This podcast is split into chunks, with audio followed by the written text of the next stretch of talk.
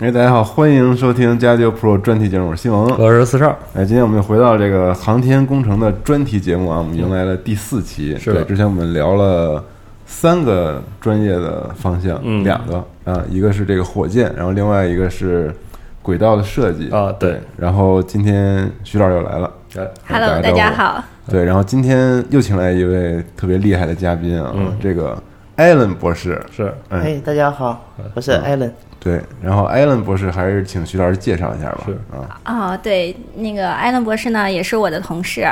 呃，他是毕业于北京航空航天大学，哦呃，本硕博都是北航的，哇，我呃，对，北航的校友们，啊大家而我好，们听众里嗯好对听像众里也应该不有少北航航的学的，对对对嗯对北航还是有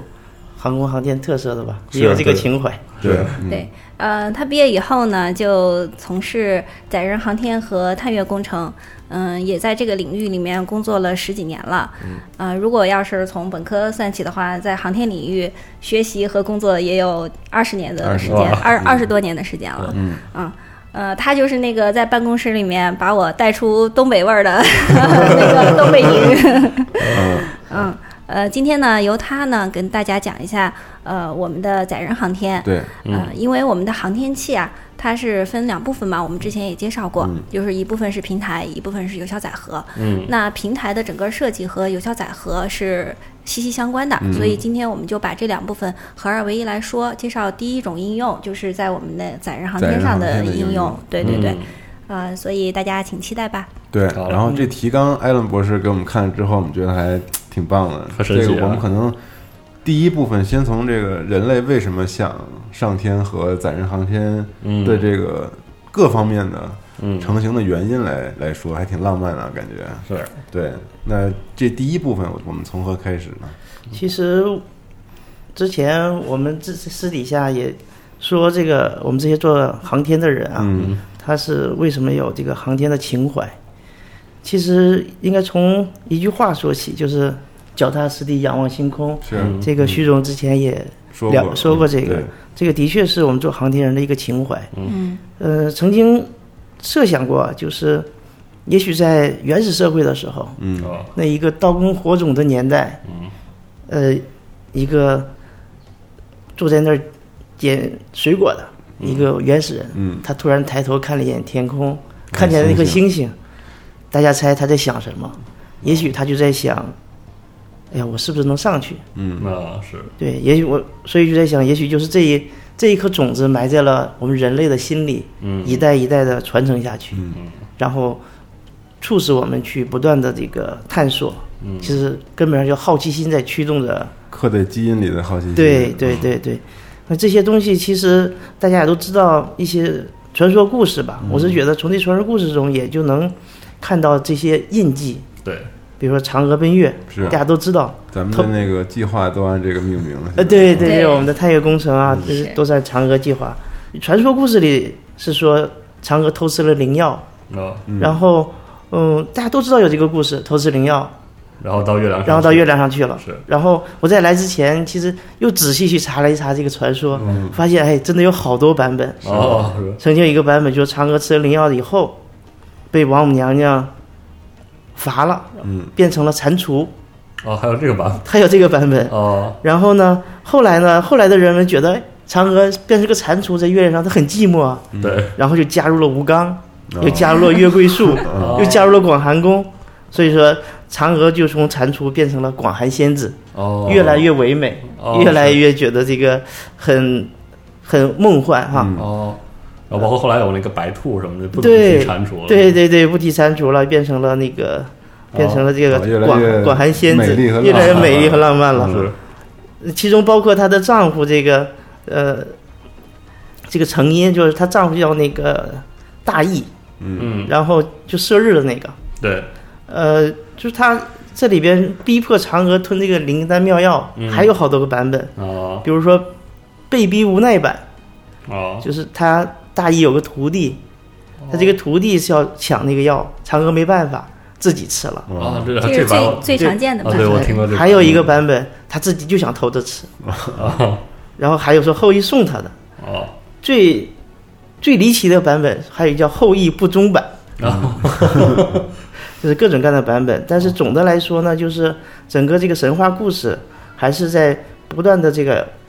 发挥大家的想象，来去描绘人们向往太空嗯代这表样一了个古对人对于月亮的一个嗯向往。向往。就一直在想，对所以他才会一直被美化，对一直在惦记这个事儿。对，然后呃，其实现实中这个神话故事也写进了我们的工程，哦就刚才您说的命名。啊，另外一个，我们的嫦娥三号落月之后，在一五年十月份的时候，已经在国际天文联合会网站上已经公布了，嗯我们国家已经申请把嫦娥三号落月的那个位置嗯就命名为广寒宫了。哇哦，嗯然后所以他第一个对，落落在月球，就我国嗯的我国的那个点，对，广寒就宫广寒宫，其实也就把我们的这个美神话好的传憧说憬嗯也刻在了月球上。是其实这个这些神话故事，就是在一代一代的描述着我们的一个嗯去奔月啊，去探索太空的那个这个这这个好奇心。嗯。然后，另外更现实的一些，就是更偏向于技术的，还有还有技术版，就是万户飞天嘛。技术版式的神话，嗯对，这个就是呃，万户这个人，有人说是，有人说他是一个官儿名，有人说是他自己的名字，也有人说他是音译过来的，应该是，哦，因为他这个万户是从国外的哦那个文献上过来的，哦，所以国外说有很多文献提到哦中国对，这个国外文献万户提到的。然后我们的历史记载呢，也有很多个版本，有些说他是被奸人所害，然后对官场失去信心，然后去自己要飞到月亮上去去去躲清静，嗯啊哦还有就是自己喜欢发明，就自己爱爱折腾，哦这也是一种版本，那结局也比较悲伤，比比较悲伤。嗯对对对对对，但是呢，全世界人啊都是为了纪念万户这个为整个人类探索太空做出的贡献啊，公认的第一，对，公认的第一人，然后将这个月球背面的一个环形山命名成这个万户山，哦然后它这也是国际天文联合会嗯，来国际上都认可对这都个认人都认可是这个人，嗯，代表了对人类哦飞向宇宙的一个愿望的开端哈。对对嗯对对，其实从那个整个火箭领域里边，你也能看到所有的那些，几乎啊那些火箭技术类的这些书书籍啊籍也好，它都是开篇的时候都会把这件事情说啊一下，说一下，哦嗯就是最早。利用火箭技术飞向太有空玩的过是这什么么？个人对对，所以说也能说明大家是对他的一个公认啊。是嗯然后再就是希腊的一些国外也有神话，嗯用蜡烛，然后把羽毛粘上飞，也要飞上在天。拉罗斯和伊卡对罗斯对对对对的对父子故事对对对，嗯这个其实，呃，中国人可能不是都特别熟嗯悉，但是，呃，从侧面来讲，就全世界的人其实都是一样的。对，都是这为故了事其实可能我们听众比较熟悉，因为啊，嗯玩对，戏玩游游戏的人知道是吧出现？啊，这个对对对对，这个名词，然后和这个场景，啊对对，就是这个工匠父亲要带着自己的这个孩子啊逃对对离对雅典吧，好像是还对是什么从地忘了啊然后就是给这个孩子粘上了这个蜡嗯做的翅膀，然后对两个人就想通过这个翅膀，然后逃逃逃出这个地方。然后一开始飞得挺顺利，对，，然后但是越飞越高啊，越来越高兴。然后那孩子就是往太阳对对对，嗯对，不听他爸的话，就往太阳上飞，上对对想对接近对太阳，然后太阳的热量就把他的翅膀中华给融化，然后最后就也是就坠落坠落而死那伊卡鲁斯之翼嘛，也对算是一对个对小小的谚语，是嗯对，没错，其实就是感觉从古代的时候还是无法长，就是实现长时间的可靠在大气层飞行的这个时候，嗯，那个时候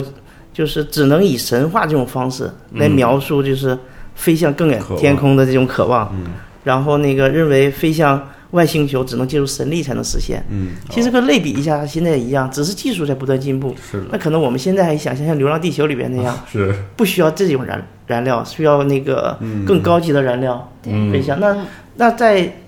还用喷气战机的那个年代去想的时候，那那些啊技术其实就是神话。是嗯的，是对，可能神话也是一个相对的吧。对嗯，而且算是我们的终极幻想之一，嗯是就是对嗯上天，可能从某种意义上来讲，这个科技的进步也是要靠科幻来驱动。嗯嗯有梦些想和现实之对间对的对这个对对联系，对对不过其实神话里面也有一些基本的科学原理，就是是吗？对他，他其实他的想象，我觉得也不是完全没有依据的。我们现在没错很多，比如说嫦娥偷吃灵药，它为什么能飞上去？是因为它变轻了。那啊我对们现在啊的对航天工程里面，那也是重量很重质要，嗯对对质量越质量轻越对好，对吧？啊，然后包括它这个粘羽毛的，包括万户万户飞天，其实它里面都有一些非常基本的工程和科学的原理，嗯说明这些东西实际上人类从一开始的时对候这东西有认识了，嗯对，它是简，就是这种简单的物理规律，它都是有思考的。嗯很只直是觉、很本能对的对思考。对。其实现在的很多的科学和工程问题，也要从本源和直觉上去思考。还真是，嗯，行，然后我们刚才说了，算是这个载人航天算是个终极幻想嘛，终终极人类的这个幻想之后，其实我们可以说可以说的拉近一点，更现实一些，就是说载人航天，比如说对于现在现代社会可能有一些比较具象的意义，就是这一部分，这个艾伦博士能介绍一下吗？嗯，没错，你说的非常对。其实就是再科幻对也离不开现实，是嗯人还是要活这个现实的世界里。对，就有一种说法，其实呃说太空其实是人类的高边疆，嗯高滨江，高边疆。其实这个就很类似于呃陆地、海洋、天空这种说法。嗯，当你进不到空空中的时候，嗯，就是没有目前定的一一百你没有这个一百公里以概下，念嗯哦对，没有这个概念，那那就不是边疆。啊，当你有能力进入的时候，那那儿可能成为边疆。嗯，成为边疆的原因是什么呢？那里有资源，是是有资源，空中有资源。嗯那当可以设想一下，啊那战未略资源，对未来的话，未来的话，如果我们都人类都能比较自由的进入太空的时候，嗯，那么这个太空是不是边疆？嗯对我觉得你可以想象一下，可能也会是边疆了。对虽然现在大家都在说和平利用太空，嗯都在说和平利用，这是美好的一个愿望。但一旦太空里的资源它紧张的时候，嗯，那么可能又会有边疆的概念了。是因为我们在上一期聊到轨道的时候，都知道太空里现在其实已经很拥挤了，嗯对啊尤其是这个对近地轨道的对这部分，嗯所以说目前但大家怎么去分呢？因为它也没法跟地面去保持一个 空间上的一个划分是吧？划啊它分，它是动的，对，对，真是嗯，刚才提到说咱们在太空里的资源，其实现在在太空里的资源也也已经开始在划分了。哦那那个频率和轨道是太空中现在最重要的基础的资源。嗯嗯、频率也算是一个资源，呃，对，因为咱们的电磁频谱能够进行通信的频谱的范围其实是有限的。哦呃，一方面是因为这个物理的原因啊，嗯、另外一方面也是因为那个人类的技术现在不一定能达得到。嗯，呃，因为更高频率的那个电磁波的频呃电磁波，如果要是需要利用它的话，是需要我们的电子器件去支持的。嗯现在美国可能能够就是更高的频率去用，那在这块儿实际上，当我们的技术能力达不到的话，我们是没有办法也去被跟技术人家。限制了。对对对就说说简单点，是不是就是这个交通台和音乐台不能使用同样的频率？啊，对，没它错，占着那个频率，别人就用不了了。对，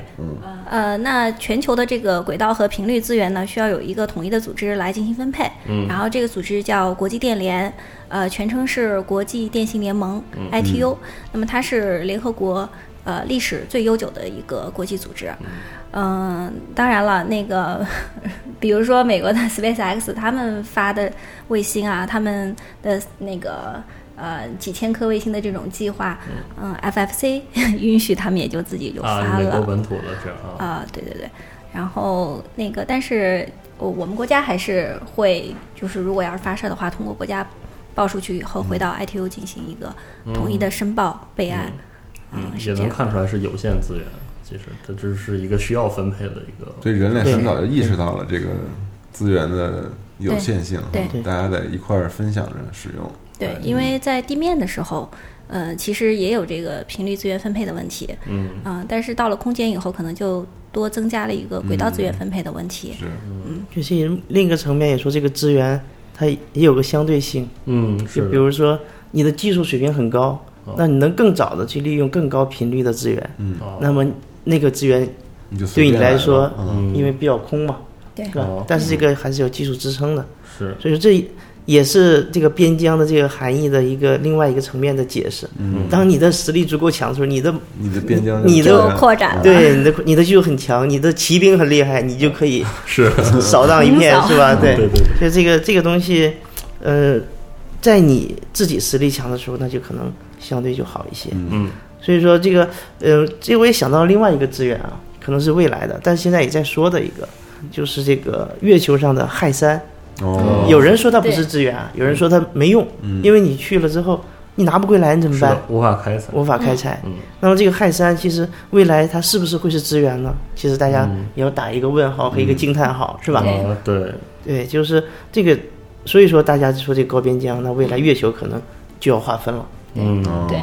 但是为了抢氦三，那也要分，对吧？这是支就现持。在还没有验证它到底是不是一个从物理物理层面来讲，它肯定它肯是定是个能源肯定是能源。对，但是呢，这个东西到底怎么如何利用用，哦，嗯是个很大的问是题？对，工还是程很大问的问题，工程问题那。就是谁的技术对厉害，对谁就先先用对着。，嗯但是这个东西对于支持这个氦三是资源的这些人，那他毕竟可能就是资源；嗯，对于不支持他的，那他就不是资源。哦，对，但是我们不能放弃，是，可能还是要把这个技术，只要你技术发展了，那你就可以把它当做资源。嗯，嗯所以但对于不是支持他的人，也不见得他不是资源。他不支持他，但嗯是实际上他自己具备开采能力，他就是告诉别人说这不是资源 你也，都许是个我烟雾的。弹啊！啊，所以其对对实对说疆域这么一个很人文、很政治的观点，其实未来的，尤其是空间的争夺，就不是我们不是传统意义上的对对疆域争夺那种理理对解它会方式涉及到别的维度，比如说嗯技术进步这样。 对对对对对对。然后其实还有另外一个层面，就大家可能呃已经成为历史的这个，也可能证明这一点，就是这个大家都知道的美苏争霸，嗯，就是六几年、冷战时期嗯五几年、六几年那个那个那个年代，一直到阿波罗登月结束，七几年那个时候，其实整个这个过程，你就会发现它就是两个大国在博弈。是嗯，然后最开始是其实是二战之后，苏苏联这个二战损失了两千五百万人，嗯然后整个这个过程中呢，并且美国这个核武器的使用，嗯，其实很深的触动了这个苏联人，嗯，他们觉得这个技术领先的重要性非常是的，非常重要，所以说他就可能破釜沉舟，然后哦开始卧薪弄尝胆，嗯然后就开始发展他的航天技术，然后在这个他的第一颗人造卫星上天的时候，他们当时用那个叫 R 七话术那个火箭，嗯，把这个卫星送上了天，应该大概是在五七年的十月份左右，很把早，把这个打上了天。呃，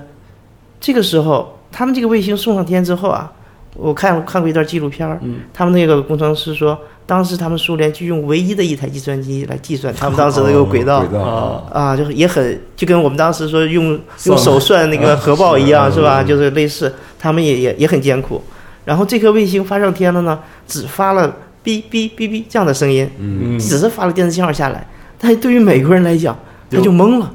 他发的是什么啊？这个对，首先第一，他们不相信把这个卫星发上天了；嗯，第二，二，他们就担心苏联人发这个信号的目的是什么，啊哦他们要干什么，猜不透，猜不透了。冷战那然种后思维，对冷战的思，维，所以说他们就呃很不解了，然后他们就开始也在，其实他们也在做自己的卫星计划，但是没有苏联人早，嗯他们觉得落后了。然后当时是赫鲁晓夫在，应该嗯，那个时候他就呃看到了这个政治效应，因为那个哦是工程师啊他自己回忆的时候，他们把卫星发上天之后，嗯直接就端着饭盒去食堂吃饭了，根本没把它当 没没感觉怎么回事儿。嗯，是但是在苏联那报纸上就是一小条儿，哦很小的一小条儿，就类似于一个简讯都一样哦都的，没当做没一个当做大新闻来，大新闻来报。哦结果这个一出来之后，全世界都在报。嗯，这个赫鲁晓夫就看着政治效应很厉害哦给啊，了美国极大的那种政治对压力，对。然后一个月之后，他就给这个呃，应该不是当时他就给这个技术人员提出了要求，嗯，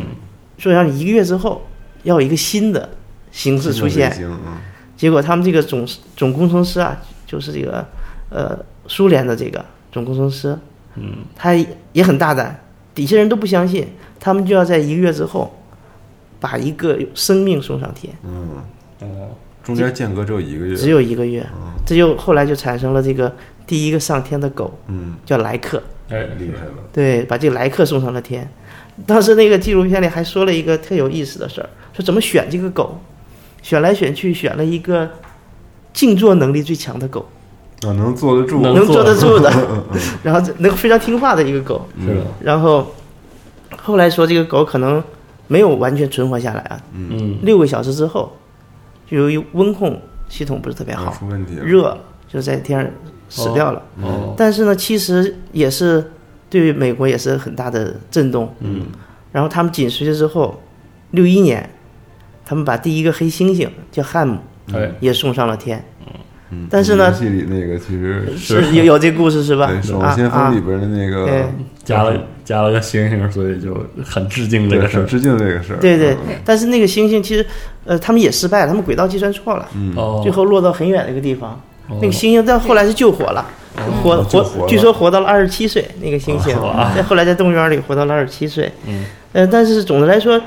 六一年的时候，苏联人已经把加加林送上天了。是的，嗯，天哪，对，然后这个过程中，美国整个在这个过程中，他每一步都在落后，所以最后他美国人想，不行了，我得玩票大的，嗯去月亮上，去月亮了。这就是其实登月的那个整个这个起起因啊，它其实还是有它的那个政政治想法在里边的，这触动了他。是他的，整个过程中他一直在落后，他沿这条路走，他一直一直在人家后边，追不上了。嗯再想一个对，别人想不到的，别人想不，到的，所以说就是最后通过这个登月来去达那个到了计划，对对对，因为在之前他的载人，他的第一个航天上天只飞了十五分钟，哦，他还要亚轨道飞行，对，哦，呃没有入轨。没有入轨其实，所以他所以他整个他自己还是认识到了这当时的状态。着急，对，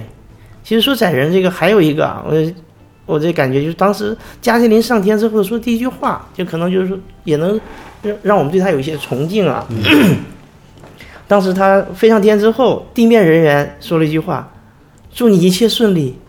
然后你还好吗？嗯，其实这个就和当时咱们以前说杨利伟上天的时候一样，啊嗯问候一下，问候一是问候，二是真的是担心。很第一个担心上天的第一人次很担心的，是的，然后当大家看到杨利伟睁开了眼睛，太那个悬窗太阳光照进来的时候，嗯哦大家真的很激动，是甚至有人说：“哇，立伟，立伟还活着！” 其是实真的很危险很危险的。所以说，我们对这些第一次上天的，不管是那个谁也好，嗯很都是崇敬还是应该充满着崇敬的这个、这个心情。嗯，然后另外一个加加林回的，我觉得也很有深意啊，就看怎么理解。嗯，他说：“我很好，再见，再见，我亲爱的朋友们。”哇，其实我是觉得这里边还是他是抱他着自己哦是抱着必死嗯有去无回的这个、这个这个信念去的，哇，所以说这个整个这个载人航天是充满了这个悲壮的一种悲壮的这个色彩，是对，所以说这这就和无人是完全不一样的一个领域，是的，就是我们我做过嫦娥哈，嗯，也做过载人航天的任务，我也你就觉得发现感动了你在下边的时候，你的那个心情状态是不一样的，是你看着这个无人的飞行器在天上飞的时候。哦，你可能就是专职于任务，就是你的操作对对对数数据据嗯这方面更多一些。而在这个载人任务的时候，你是更多的是在想，那是有一个战友在天上，是吧？你的一个是一个同同志是吧，是在天上，你这不一样，感情是不一样的。是的，嗯，确实是，哎，真的就是非常浪漫，我真真的是就像刚才说的，就航天这东西有时候就是这样，就是你有一部分是任务的事儿，有一部分是工作的事儿，但是有一部分还真是就是情怀。嗯对，这个东西可能还得经历啊，经历过之后可能就有这个感觉了。嗯是所以说，这个整个这个呃，从政治也好，从这个就是整个这个呃人类嗯文明这个文明进进步来讲，就载人航天还是有它非常浓厚的这个这个色彩的，是步吧？是的，对，嗯这第一部分其实是神话传说的嗯，这部分，这是表现了我们美好的憧憬，对然后到政治这块儿就成为了各国这个非常现实的落地的一个事儿对一嗯个工具和手段，可能但是我觉得话可能也两方面说啊，嗯就是嗯我们是把它划入了政治模块儿再说，但其实有些东西是揉到一起的。嗯，就不能完全说政治，可能就政它是政治的一个手段，对但是为什么它也是我能们为什么它能成为为政治的一个手段？就是因是因为为人可能有这个本性人，就它其实它还是一个鼓舞人心的东西。为什么我说载人航天这个领域是一个非常能呃激发民族那个自豪感的一个事情，是因为他干了一件人们内心中一直向往的事儿，是是的，然后并且他，呃，所以说政治家就利用这个大家的这个、这个嗯特点，啊对对对它是本质上这两个东西是齐头并进的，嗯，所以就是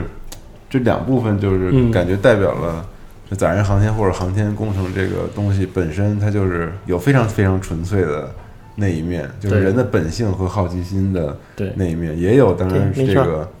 政治权力被它当做工具的这个，嗯就是很综合的一个东西嘛，这对也是对很现实的对一个对对一个事儿。嗯，对，那既然是航天工程，那科学上就这个东西是不是也有更多的意义？嗯，没错。其实曾经会有一部分人啊在说，就是科学研究，嗯，那太空的科学研究，那让机器人去干，嗯，完全完全可以，这对吧？这机器人就去，你就去拍照片嘛，你去，呃，甚至采采样回来一些东西，拿到地球来研究嗯，都可以，对吧？对，呃，这个东西其实从两方面来讲，一是实验本身，如果当这个实验规模比较大的时候，它的过程比较复杂的时候，嗯，你想做这个实验，那就必须有人参与了。是这也是为什么就是要有国际空间站，哦，甚至在建国际空间的时候，美苏争霸已经不争霸了，开始联合了。联合是嗯基本上呃就是美苏主导嘛，嗯一些其他国家，欧洲啊、日本啊什么这些国家参与是参与来建这个国际空间站，并且国际空间站在运行了这么多年之后，嗯，它取得了那些成就，取得了那些实验成果，嗯其实还是很很让地咱们在地面的人受益的。是人类啊，对人类也还是很受益的这些东西。嗯然后另外一个层面其实是什么呢？就是那既然有一个线索是人类要走向太空，那么你人能不能走向太空？人本身其实也是一啊个实实验验对象，你也要研究人怎么去适应。嗯是那么空间环境对，嗯适应空间环境，这个反正就是整个过程中，它都是，呃，需要一步一步的去探索。嗯，那么就从这个角度来讲，科学有面向向外看的科学，对就是哦仰望星空看宇宙是怎么样，研究宇宙起源的科学。那这可能是说天文学啊，什么这方面的、物叫什么太空物理，还叫呃，天体物理，嗯天体物理学，天体物理学，这都是呃咱们说的那个方面的科学。另外一个人体其实也是一个哦，内嗯向的，内向的，自哦对我内呢观察也是一个很大的一个科学，嗯，所所以以说很有必要，是吧？很有必要，很有必要，就是通过真正的载人，在首先在近地轨道嗯来去研究人在宇宙中他是怎么样去适应，在后面可能呃具体聊技术的时候，可能咱也会提到，就是需要去研究哪些方面，哦，这个可能就是这个载人航天在科学研究层面它的一个另外的一个嗯领域吧。是对，再从未来来讲啊，就是人到底会不会去走向太空？嗯嗯会不会去这个像太空移民？哎，这个对事儿，嗯可能是个问号，再加一个感叹号的问题。对所以说，也前一段的那个也很早了哈，《流浪地球》的那个电影，是嗯对啊，其实也在是说是个科幻，科幻也不一定不是现未来不是现实的东是西，对。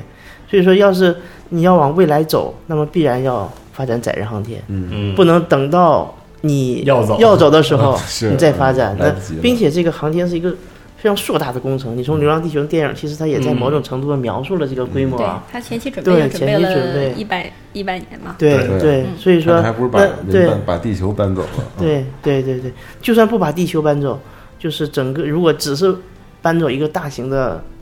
空间设备，嗯，那其实也需要是积的，累很多的技术的。那所以说，呃，造一个稍微大规模点儿的载人的环境，嗯，那么这个也是需要研究的。所以嗯，说，从这个未来来讲，这个载人航天这个这这个领域，它也是一个非常大的一个领域，是的也是扣到我们这个题，就是为什么要发展载人航天了？嗯，对，啊就是星际移民之类，是我们现在的幻想哈。对不知道以后但是就是得对从现在的对载人航天研对究开始，嗯对，对就也许我们就是那个当年的万户是吧？我们这一代人， 是，嗯对你就是去研究的未来不可实现的那波人，就是被人说当现在说你是傻子，你是不可能 的，你是疯子那波人，嗯也许在回头看来就是。还是有被这个写入了那个未来的那本书里的那个人。是的，我在其他的星系上留下了自己的名字。 对，对对对对对，行，那我们之前说了，其实我们之前说了这半期节目，说的主要还是这个载人航天的意义，还有它的嗯嗯这个嗯嗯为什么要做这个嗯事儿。对对对，然后我们可以这个接下来可以聊一聊这个工程上的，就是呃，一是怎么做，二是从工程上怎么看待这个载人航天这个事儿，就是作为这个工程师的这个角度怎么看这些项目。其实我是我是觉得，啊，就是其实你这个话题应该，呃，某种程度上可以分为两个层面，其实就是在说载人和无人。嗯哦，对，为什么用要从工程上来讲不用无人去实现，用也有的要用载人来实现。嗯，然后其实它不是完全独立的，载人无人其实是一个相辅相成的。嗯就上一上上一一个部分，咱们在说载人的意义，嗯就是前提是咱们要发展载人嘛。是是那一旦发展起来的话，那么载人和无人它是不是完全独立的呀？嗯做载人的这这些人是不是就不做无人啊？是可能这不是完全独立的一个事情，嗯，就是它俩是一个相辅相成的一个关系。嗯嗯、其实我们国家包括这个世界上整个这载人发展的过程中啊，你会看到好多这种无人任务哦在为载人任务做一些前期的一些准备。是，对，比如你先要先发射一个无人的舱，嗯，然后去看看这个轨道行不行，对看看整个这个仓位什么样，指标什么啊行，你设计的这个舱在太空之后，它的指标满不满足要求，那可能都是无人的方式先去做。嗯然后甚至说，如果你要落月了，那你可能要打先打一个无人飞行器去把你要落的那个地方先勘察一下，哦是吧？这可能都需要适合无人干的，就用无人的方式去干。然后，并且更远的地方，那人可能目前技术到不了的时候，那我无人可以去先无人去嘛。是的我觉得它俩是一个相辅相成的。那为什么说那个先去无人做呢？就是因为载人它的技术实现的手段要比无人要复杂的多。嗯比如目前现在去火星，去火星探测器，咱们知道好奇号、嗯勇气号。是现在目前的好奇号比较大，就是一辆卡车那么大，嗯对一个好奇号落上去对，我们就觉得已经哎呀好神奇，很厉害了，对吧？是但如果你要把人运上去，那辆卡车是绝对不够的。是嗯我们曾经呃有同事曾经估算过，如果实现载人奔火，哦大概也就运三到四个人。嗯去火这星，哦对，去火星。目前以目前的技术啊，去实现这这项技术，要在近地轨道做将近可能上百次对接。哦上百次对接，对，因为它整体的规模到千吨量级。所以要把所有的模块拉出来，然后接对上。，你想想啊，我的天，目前我们大概估算，在空间站上，在空间站上要维持一年，一年的生活，三个人，嗯呃哦他的他的他光吃的东西就要将近两吨多。哦呦三个人一年，嗯对，咱们去火星十个月，带三个人，哦你想想，这个光吃吃的东西就有三吨，关键还得回来哎你呢。还还得回来。路程上还对得好嗯久，对，所以说你为了把这些东西运上去，你的燃料就要多少？去火星的燃料多少？哦它这个燃料计算，火箭那期可能讲过一些啊，这个对，是不可想象的。你一旦增加之后，它是增长的规模会很大成，比例对增对。然后这个东西就是目前的技术载人去火星还是很难的，嗯所以说马斯克他说也要在火星，这个肯定是未来大家都是在往这个方向在努力，哦，但是以现有的技术还是规模不可想象。嗯，这规模上是对对对，嗯就同样的东西，你看现在目前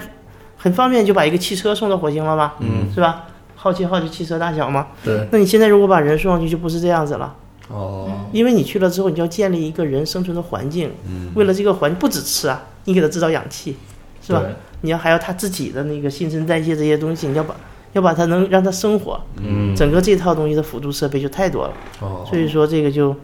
呃，从规模上来讲，这个载人和无人啊，它还是有很大的区别的。嗯然后，并且它的可靠性，载人之后它的可靠性要求就更高了。是的对，所以说这从工程角度来讲，载人和无人从量级上首先是有区别。嗯然后另外一个就是又不是相互独立的，它相辅相成的，哦各干各的事儿。嗯，对就是多一个人，这个人是非常非常复杂的。对，非常非常复杂，因为你需要的东西太多了，哦，是这样，甚至不只是物质上的，嗯，哦，甚至还有精神上的。是对嗯生整个生命的支撑系统，它它的结构也最复杂，它的思想也最复杂。嗯是的 它不像机器那样简单，让它干什么它就干什么。是，嗯当它情绪不好的时候，它也就干不了了，嗯，对吧？对对对，就载人和无人啊，其实刚才是从工程上嗯，来说，它实现难度啊，它的那个呃任务形式啊，对，还有它俩载人和无人相互之间的关系，对这都是从任务本身，从飞行器它本身去说这个事儿。其实对于像那个徐老师，我们曾经这些参加过任务的人啊，对这个都还有另一个层面的感受，是其实就是在做载人任务和在做无人任务的时候的那个心刚才情，提到的那体个，嗯对对心情和这个这情个感上情感上的，其实也是不一样的。嗯就是怎么说，就是有人的时候，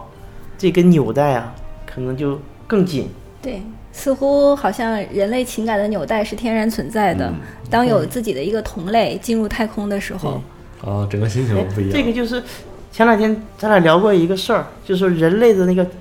情情感池啊还是什对么？就对是对对，就是上次你说那个，我觉得那个挺挺打动我的。对人人类的意识池是互相连通的，因为这这个东西当然也是一种一种假设哈，嗯、其实是一种科学的假设，但是我我们感觉从我们人类自身的感受上来说的话，嗯嗯、是感觉到这个东西好像是有可能真实存在的，就是，